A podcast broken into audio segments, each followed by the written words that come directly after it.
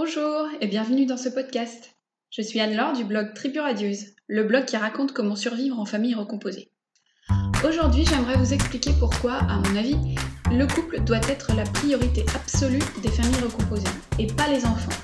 Alors, au premier abord, cela peut paraître choquant de vouloir faire passer le couple avant les enfants dans l'ordre des priorités. Et pourtant, c'est essentiel si on veut faire de sa famille recomposée une réussite.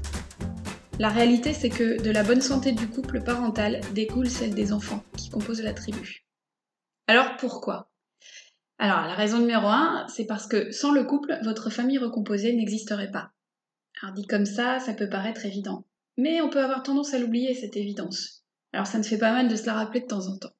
Si vous vivez en famille recomposée, si vous avez fait le choix de vous lancer dans cette aventure pleine d'obstacles, c'est bien parce que vous êtes amoureuse ou amoureux de cet homme ou de cette femme et vous avez envie de vivre avec lui ou avec elle et de partager son quotidien. Donc, votre famille recomposée existe uniquement parce qu'au départ, vous avez eu envie de former un couple avec cette personne-là précisément.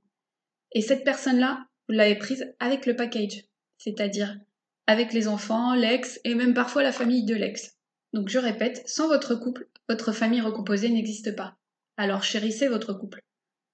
Oui, mais comment faire? Par exemple, accordez-vous des moments d'intimité le plus souvent possible.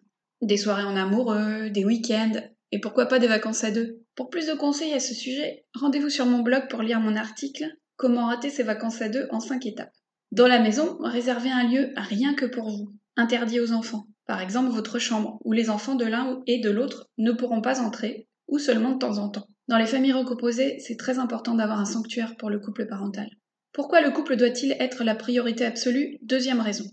Parce que plus votre couple est solide, plus votre projet familial a des chances de réussir. En effet, si vous formez un front uni face aux enfants, qui ne manqueront pas d'essayer de semer la zizanie, ils comprendront vite que cela ne sert à rien d'essayer de créer des conflits ou de vous séparer. L'ambiance générale sera alors plus zen et plus décontractée. Oui, mais comment faire? Eh bien, discutez entre adultes et en amont pour établir votre projet commun de la façon d'éduquer vos enfants.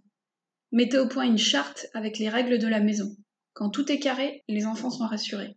Et des enfants rassurés, ce sont des enfants heureux. Clarifiez le rôle de chacun dans la discipline concernant les enfants de l'autre. Bien entendu, tout n'est pas figé, les choses vont évoluer avec le temps, la consolidation de votre relation et l'âge des enfants. Un couple uni favorise l'harmonie de la famille au grand complet. Ensemble, dans un même élan, essayez de rester cohérent et de traiter tous les enfants de façon équitable en respectant leur singularité. Pourquoi le couple doit-il être la priorité absolue? Troisième raison, parce que si vous n'êtes pas unis en tant que couple, vous formerez plusieurs familles sous le même toit. Dans les premiers mois des familles recomposées, il arrive souvent qu'il y ait deux clans. Chacun des parents forme une espèce de bulle avec ses propres enfants. Ce schéma doit évoluer, sans quoi la famille recomposée a peu de chances de survivre. Il faut du temps et beaucoup de persévérance. En effet, alors que le nouveau couple a à peine eu le temps de sécuriser les bases de la relation amoureuse, il passe de couple à famille recomposée complexe en très peu de temps. De plus, les enfants n'accordent pas la légitimité à un beau-père ou à une belle-mère d'emblée, alors qu'il ou elle vient perturber leur équilibre parfois très fragile. Il faut donc du temps pour qu'une relation de confiance s'installe entre beaux enfants et beaux parents. Raison de plus pour apparaître comme un couple fiable et résistant aux yeux des enfants. Oui, mais comment faire? L'alliance parentale est de mise. Ne discréditez jamais votre conjoint ou votre conjointe devant les enfants, même si vous êtes en désaccord avec ses décisions. Vous en discuterez plus tard en privé. Faites confiance à l'autre quant à ses capacités de beaux-parents et donc de parents. De même, formez un front uni face à la mère ou au père des enfants, autrement dit, face aux ex. Apprenez à dire non en cœur quand leurs demandes vous paraissent exagérées. Cela les dissuadera de vouloir prendre trop de place dans votre famille recomposée.